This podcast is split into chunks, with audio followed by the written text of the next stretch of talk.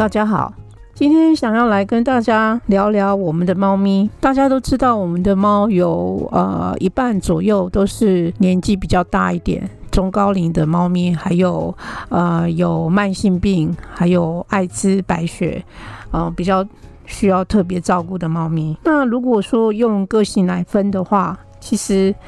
呃，我们选猫过有几乎一半左右的猫咪是不亲人的，所以我今天想要介绍一下这些不亲人的猫咪，我们是怎么样的照顾它们，然后我们对它们的态度，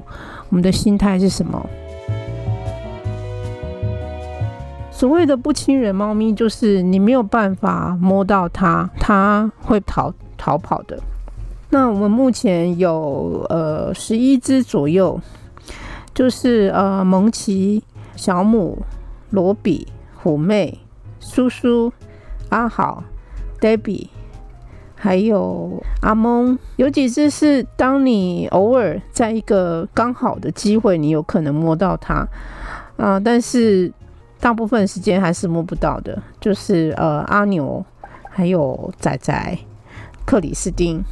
从以前到现在，学猫过办送养会的时候，呃，这些猫咪它们自己就知道说，嗯，这个送养会跟我应该没有什么关系，所以他们都常常的就躲在柜子里面，或者是在那个柜子上面，不会下来走动，不会想要下来跟人互动。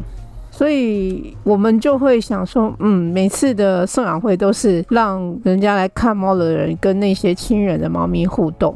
那至于这些不亲人的猫咪，他们永远都没有机会，应该说很少很少有机会，呃，被送养出去。关于呃照顾这些不亲人的猫咪，我们的态度其实刚开始还是很想要努力的试看看是不是能够让它亲人，尤其是当他们年纪也还比较轻的时候，或者是刚进来熊猫过中途的时候。我们没有马上就放弃他们，我们还是想说，在隔离的时候、关笼的时候呢，有机会的话，呃，试试看是不是能够摸到它们。但是这些猫咪，它们过了那个适应期，它们适应了这个环境之后，它们还是不亲人，我们就会选择说让它顺其自然，因为我们觉得说让猫咪过得开心，比让它们改变它们的个性还要重要。还有，呃，如果说猫咪能够很开心的在这个地方生活的话，我相信它们的健康应该是没有问题的。所以，我们呃，对于这些不亲人的猫咪，我们提供了他们呃每天生活上必须的饲料啦、饮水啦，然后打扫的时候也会刻意的，就是呃，如果说呃他们在某一个地方，我们就会先绕过去。嗯，不要让他们觉得说我们刻意的去接近他们，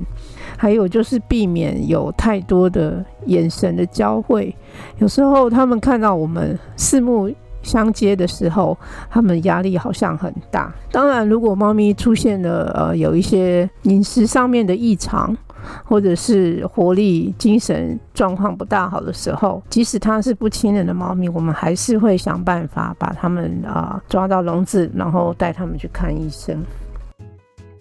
最近大家在我们的 VR 影片里面也可以看到。呃，我们有大部分的猫咪，虽然它们不亲人，但是它们都还是能够在我们的空间里面享受它们自己独处的时间。呃，我们也看到说，这些不亲人的猫咪，其实它们呃对其他的同伴呢，蛮多是保持距离的，但是它们不至于会打起来。所以事实上，这个空间里面，即使是不亲人的猫咪，它们。呃，也算是亲猫的，就是说他们允许其他的同伴跟他们共同享用这个空间里面提供给他们的猫砂，还有饲料等等，很少会看到有几只猫是会互相的窝在一起睡觉，或者是互相呃舔毛等等。那我觉得说，我们的猫咪其实它们很聪明，它们知道说，让人家觉得呃保持距离是一种美感。就是让人远远的看着他们，呃，这种很很美的呃姿态，其实距离也是对他们来说也是一种安全感。我们保持这样的态度，我们不会更积极的去想要改变他们的个性。呃，我们也希望说，大家看着 VR 影片，如果真的有哪一只猫特别的吸引你，也欢迎你来跟他们互动看看。今天的不亲人猫咪就介绍到这边，谢谢大家的收听，我们下次再见。